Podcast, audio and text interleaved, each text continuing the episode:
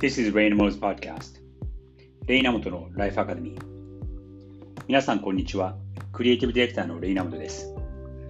今日は今朝ちょっと聞いたインタビューがあって、えー、その人のことが気になり、えー、日本の人にもぜひ知っていただきたいなと思って、えー、ちょっと話してみようと思います。日本の皆さんリナ・カーンという名前はご存知でしょうか？この方はですね、え去年バイデン政権に、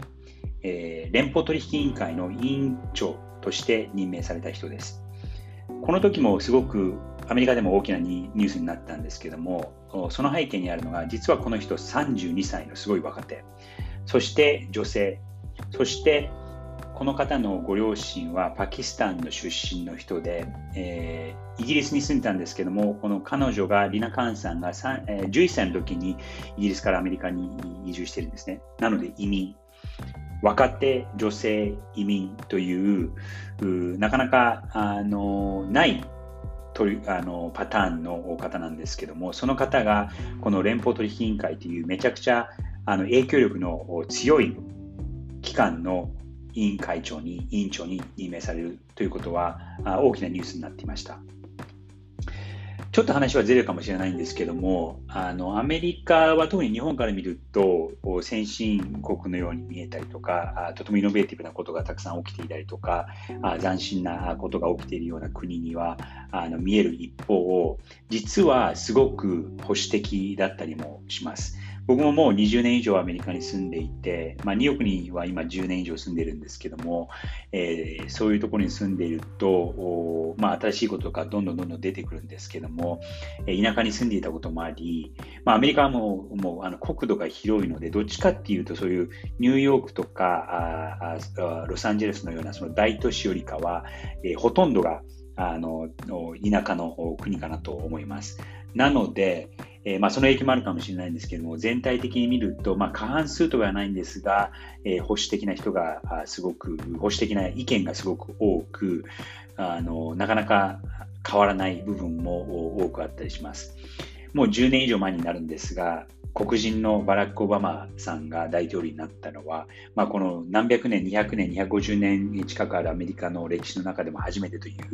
う、これだけあの民族が多い国でも、人種が多い国でも、なかなかそこに達するのは時間がかかった。そして、えー、去年、えー、ジョー・バイデンが大統領になるわけなんですが、そのバイデン政権になった時の副大統領がカマラ・ハリスという、この方もですね、えーご両親が、えー、ジャマイカかな？とインドの方の娘さんなので、えーえー、有色人種で、そして移民の娘という人が、えー、初めて副大統領になる。歴代初めて女性、そして有色人種、そして移民の娘が、えー、副大統領になるというのは、この48人今までいた中で全部が、え、白人のおじさんだっただったんですが、ようやくそういう状況に来た。っていうのが、まあ、ここまで進んでいると思われているアメリカでもなかなか達してないんですね。なので、このリナ・カーンさんのの任命が去年あった時には、すごいなと思ったのと、そして今彼女がやろうとしているのは、あのこの連邦取引委員会は特にその反トラスト法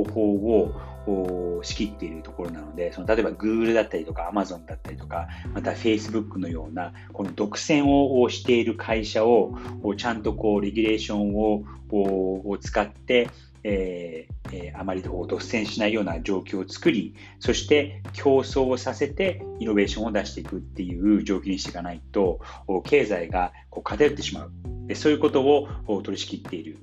委員会です。なので、この、まあ、ちょっと極端な言い方をすると、その今データがものすごくいろんなあ形で利用されていて、決していい方向に行ってはいない状況も多々ある中、えこのリナ・カーンさんが委員会長になったことで、えその独占取締法をもっともっと強く、そしてもっとアップデートして、え今のいわゆるビッグテックと言われている会社に起用していくのが、あ今後にあの国を、国、アメリカという国、そしてテクノロジーという業界、そして世界をえいい方向に持っていくために、この方の影響力が強くなるのではないかなと思います。あのちょっとあの話は長くなったんですが、どうしてこの方を取り上げて、え、お伝えしたかったというと、えー、ぜひ日本の皆さん、特に女性の若い皆さんに、このリナ・カーンさんのことを知ってもらいたく、インスピレーションとして、この話が伝われば、伝わればなと思います。あの、このエピソードの、えー、詳細にリンクを入れてますので、ぜひ調べてみてださい。またもう一つこのメッセージは、例えば、あの日本の50歳以上のおじさまたちにもイメージしてほしいんですけども、例えばこの公正取引委員会、日本だと日本だとこの FTC、連邦取引委員会は公正取引委員会になるかと思うんですけども、そこの、えー、事務総長に、今まではずっと男性の、それもおじさましかいなかったと思うんですけども、若手の女性をイメージできますか？また、えー、ご自分の範囲で言うと、例えば55歳のおじさまが、えー、30, 30代の女性を上司として迎え入れますか？想像しにくいかもしれないですけども、そういう未来も想像して、そしてそれがそんなに遠くない未来ということを踏まえて、えー、今後ちょっと考えていただければなと思います。ということで、今日はこの辺で。Have a nice day.